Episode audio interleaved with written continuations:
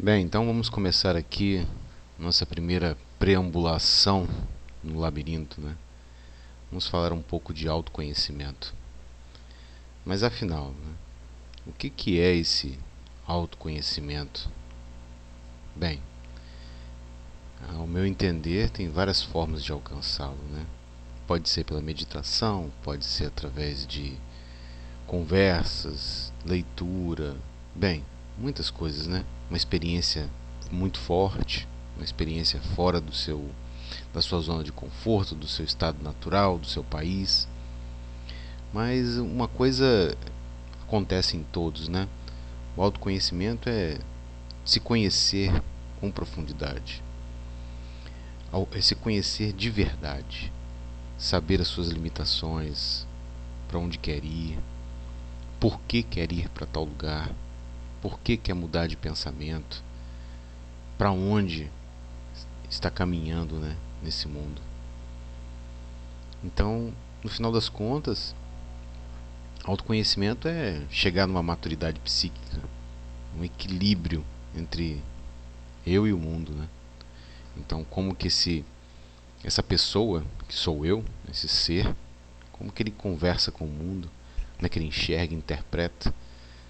É, e qualquer interpretação do mundo tem que ser feita sem mágoa, né? sem a, a dor de algum esquecimento, de algum abandono, mas saber que nós estamos aqui para jogar esse jogo, para estar tá no mundo e vivendo da melhor forma possível, tentando fazer o seu melhor sempre. Né? Então esse equilíbrio entre o que eu quero, meu ego e o mundo, né? o eu e o não eu, que está externo a mim, é, essa, esse recebimento do que acontece no mundo, na vida, é muito importante. Eu acho que é uma das coisas que nós devemos pensar toda hora. E uma das, uma das coisas que eu observo que deve ser feita é encarar a sombra. Né? Carl Gustav Jung, que é um psicólogo do qual eu sigo muito as ideias dele, é um deles, é um dos principais da minha vida. Ele fala muito da sombra. Então, o que, que seria essa sombra para Jung? Seriam as questões, seriam a parte de você da qual você não quer, você não não gosta, né? E tem até uma definição dele aqui que ele fala que a sombra é a coisa que uma pessoa não tem desejo de ser. Jung até diz aqui nas palavras dele: todo mundo carrega uma sombra e quanto menos ela está incorporada na vida consciente do indivíduo, mais nega. Todo mundo carrega uma sombra, e quanto menos ela está incorporada na vida consciente do indivíduo, mais negra e densa ela é. Então, quanto mais você foge dessa sombra, desses aspectos que não estão integrados, eles estão na sombra porque não estão integrados. Você não tem um conhecimento não está dentro do seu consciente, da, da sua vida diária, do seu, da sua percepção e da aceitação. Né? Gente, é, viver é um pouco de aceitação, de perceber o que, que você pode dar na vida, né? o que você pode oferecer as pessoas também, né? e o que, que você recebe, receber aquilo com gratidão também. Então, parte da, podemos dizer assim, né, parte desse autoconhecimento são também resolver questões passadas com pessoas, com situações, com coisas, com você mesmo. Né? Então, enquanto carregamos esse passado que não gostamos, né? É, grande parte tem coisa no passado, é claro, todo mundo tem alguma coisa que não, não se amarrou muito ou fez que não estava muito legal. Enquanto carregamos isso como um peso, um fardo, fica difícil se autodesenvolver, né? Porque sempre vai ter algum lastro ali, alguma coisa que aponta um erro do qual você não quer dar uma olhada, perceber novamente, encarar ele como um. Talvez os erros sejam, na verdade, oportunidades para acertos, né? Ninguém acerta tudo. Né? Ainda mais quando faz pela primeira vez, então aí é muito mais difícil. Então, nessa hora, é, em que você acerta, resolve questões passadas, é uma oportunidade de um ponto de partida. Né? Dali mudar a visão, a perspectiva da, das coisas. né, de como você enxerga. Então, dessa forma, você pode tomar decisões genuínas que têm a ver com você de verdade, sua natureza, com a pessoa que você é. Né? É, você pode entender melhor os seus medos, de onde vem aquilo dali. Às vezes, penso que grande parte, eu acho que depois eu vou fazer um podcast mais dedicado ao medo, acho que grande parte dos erros que nós temos está ligado ao medo. Com certeza o medo, acho que né, é uma das um dos principais inimigos do ser humano. E é bom, né? medo também. Você não pode destruir o medo. O medo ele vem como uma sobrevivência até. Ele é bastante salutar. Mas não pode ser uma coisa que domina. Assim como também ficar destemido 100% é bem, bem perigoso, com certeza. Então, a partir do momento que você entende seus medos, resolve questões,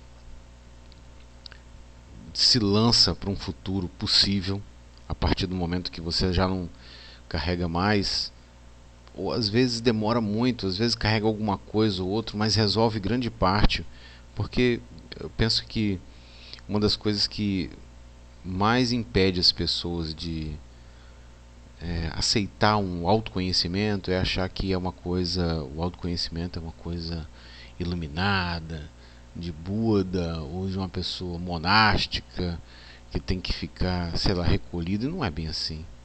Qualquer pessoa pode, dentro dos seus limites, dentro da sua cultura, né? Porque se assim o fosse, teria uma receita única, teria uma cultura única, teria um, povo único que eh, haveria teria maior, possibilidade de um autoconhecimento.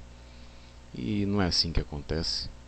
Ele está disponível para qualquer indivíduo desse mundo, desde que seja né, um indivíduo, desde que se perceba como um indivíduo, uma pessoa única e que, apesar de ser única, não necessariamente é, é a melhor pessoa do mundo, né? É, detém alguma qualidade é, super estupenda, não, não é por aí. Mas a partir do momento que você percebe que pode mudar, pode ir para frente, pode ser diferente, observar o que é corriqueiro no seu dia a dia, mas de forma diferente, né? Ter outro olhar. É, tudo muda. Né? Você pode abraçar um sentido para a sua existência. Né? O autoconhecimento produz esse sentido.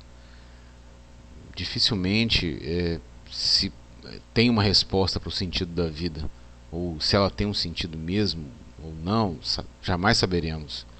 Mas é possível encontrar um sentido você mesmo. Partir do momento que se conhece e tem esse autoconhecimento, uma segurança.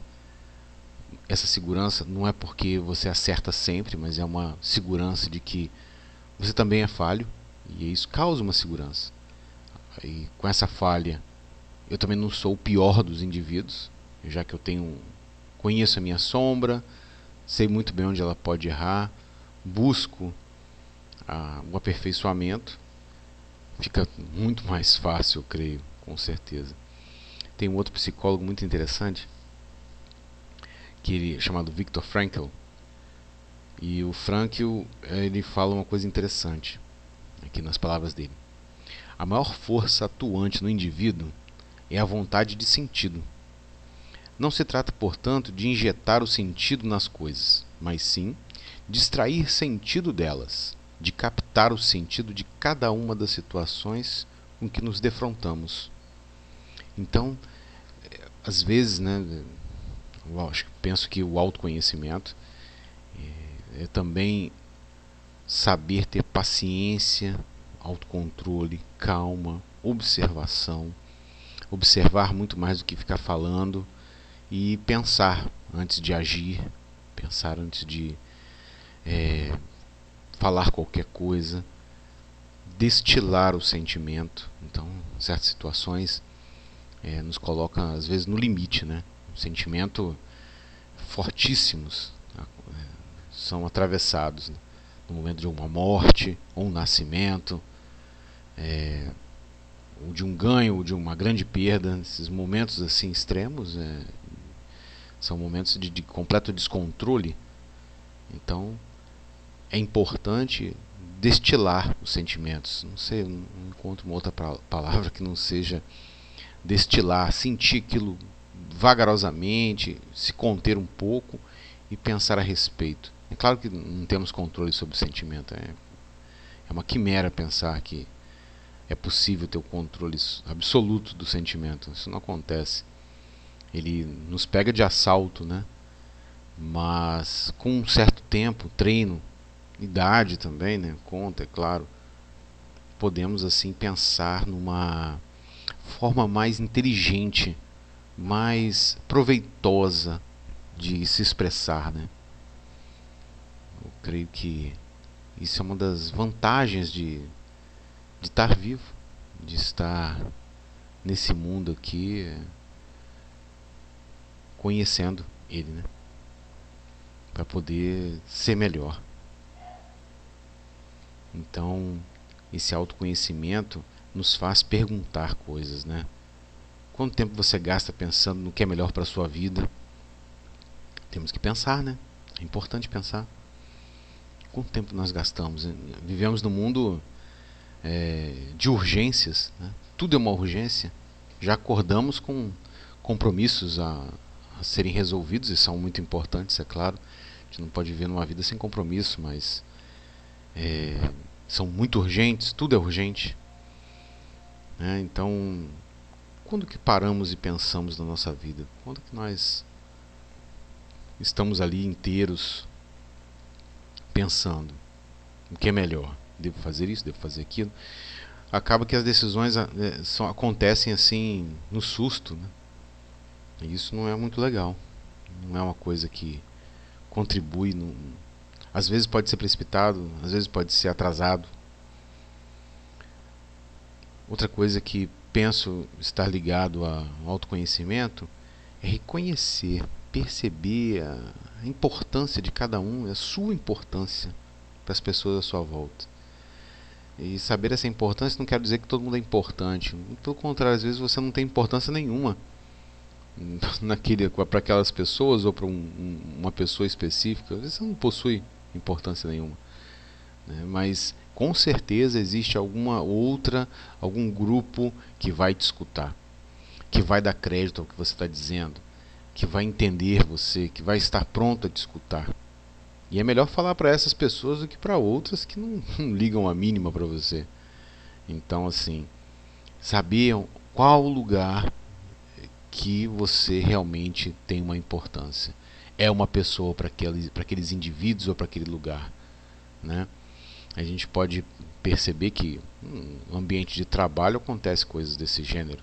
Você está num lugar às vezes onde não te respeitam, não respeitam sua opinião ou o seu trabalho, as mudanças ou as categorias de que você separa ali, é, elenca para melhorar o seu rendimento para melhorar o ambiente de trabalho né? As pessoas não estão nem aí, não, não dão importância.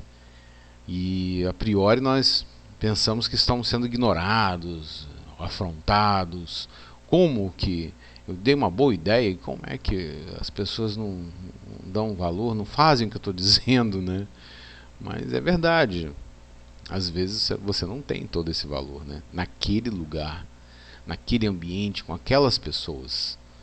Elas não não, é, ou então não é possível ainda estabelecer um contato genuíno né, durante o dia, durante a semana, um mês, às vezes anos né, de trabalho estando ali, não é o suficiente para você ter um, um approach, uma, uma real, como é que eu vou dizer, uma real amizade, um, um real entendimento. Não é culpa delas, não é culpa sua, é do modo, da situação, do ambiente, do espaço que você está que a pessoa está trabalhando ou está presente. Mas com certeza, se não nos fecharmos, se a pessoa não ficar fechada, ela encontra um lugar, ela encontra a sua tribo, encontra o seu pessoal onde você pode trocar ideias, pode ser você mesmo, sem julgamentos. É difícil, não, não é fácil. Realmente é uma coisa que é rara. Esse contato de verdade, o contato genuíno entre as pessoas, é realmente muito raro, mas é bem possível de ser feito. É, eventualmente você mesmo pode proporcionar na sua casa um ciclo de amigos do qual você vai é, é, vai alimentando, vai gerenciando, vai conversando, vai trazendo as pessoas para próximo de você, onde você possa, possa conversar e ouvi-las também. Né? Isso é muito importante, porque quando se ouve, aprende-se também. Tem um, existe o aprendizado né? com o outro, a fala do outro. A experiência de uma pessoa que você considera de, de um outro indivíduo, ela não é uma experiência que é para ser jogada fora não para ser imitada ou utilizada como modelo, mas é uma experiência engrandecedora que cria autoconhecimento. Você se coloca naquela situação, você pensa e com isso cresce também. Esse, essa recepção dessa informação é muito importante, né? E penso que outra coisa muito ligado ao autoconhecimento é o tempo.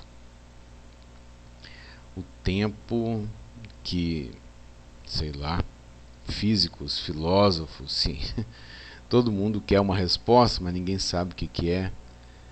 Né? Se é uma construção, se existe de verdade. Mas de uma coisa, acho que qualquer um pode ter certeza nos tempos atuais. O tempo realmente é um dos maiores riquezas, o maior commodity que você que uma pessoa possa ter é o tempo. Então, como aproveitamos ele? Né? É, de uma certa forma, ele é visível, apesar de ser uma coisa abstrata, né? ele pertence à nossa vida diária. Visivelmente é, é possível perceber é, o tempo indo embora. E quando utilizamos bem o tempo, como que tudo dá certo, né? tudo fica organizado, tudo vai para frente, tudo fica uma boa. Então, de uma certa forma, ele existe mesmo. E como que nós aproveitamos? Né? Eu tenho pouco, eu tenho muito, eu só tenho tempo para. Como que nós eh, escolhemos o que é mais importante, as chamadas prioridades. Eu me lembro de uma vez discutir com uma colega e ela falou assim: Mas você não fez isso porque era, não era prioridade, né? Aí eu fiquei pensando: caramba, talvez eu não tenha prioridades mesmo. Naquela época era tanta coisa para se fazer, né? E eu fiquei pensando: caramba, eu não tenho prioridades. Eu faço o que dá para fazer. E isso é ruim, né? Se você pensa num, num tempo do qual você não, te, não pode escolher, se você tem prioridade, você pode escolher. Né? Eu me achava, achava um luxo uma pessoa poder escolher o que fazer, poder dispensar alguma coisa. Então, na minha cabeça, eu achava as pessoas com. Todo mundo que falava sobre prioridades, achava, meu Deus do céu, essa pessoa está equivocada. Não existe prioridades no mundo, existe o que dá para você fazer. E não é verdade. Na verdade, é, penso que hoje, né, me conhecendo um pouco mais, procurando esse autoconhecimento, as prioridades existem sim. Devemos escolher. É claro que também tem coisas urgentes da qual a gente não pode não podemos correr, né? do trabalho, da família, dos filhos, são urgentes. Né? Mas existem algumas prioridades, principalmente no consumo, né? Quando você pensa no consumo, com o autoconhecimento, até o seu consumo de, é, fica diferenciado. Passa por uma, um critério, por escolhas. Né? Quando eu falo de consumo, não é só comprar objetos, mas consumir a informação, consumir aquilo que fica na sua mente, né, a pensar, que você fica meditando, fica na sua cabeça por muito tempo. O que, que é que você. Acho que é uma pergunta válida seria se perguntar sobre o que é que fica na sua mente durante mais tempo durante o dia. O que, que você gasta mais tempo pensando e com isso, desenvolvendo a sua linha de raciocínio com o mundo, com as coisas. Acho que isso é muito importante porque é um consumo, né? Você consome tempo, mente.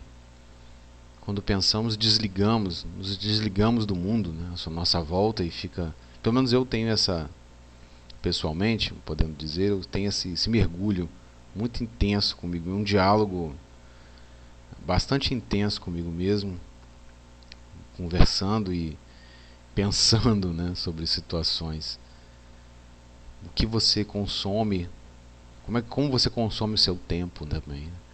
Então, e outra coisa é o que você escuta, vê, a música que você escuta, o filme que você vê, o seriado.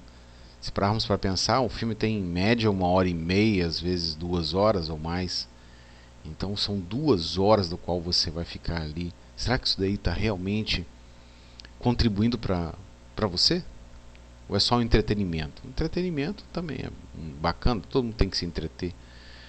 Mas com qual é o quanto você gasta de contribu de tempo, né? Que contribui para você e quanto você gasta de entretenimento? Como é que fica isso? Como é que esse balanço é meio a meio? Seu entretenimento realmente deixa você relaxado? Realmente desconecta você das suas preocupações? É uma coisa a se pensar, né? A ter em mente. É... Então penso que é isso. Acho que o autoconhecimento ele passa por várias e várias etapas da vida.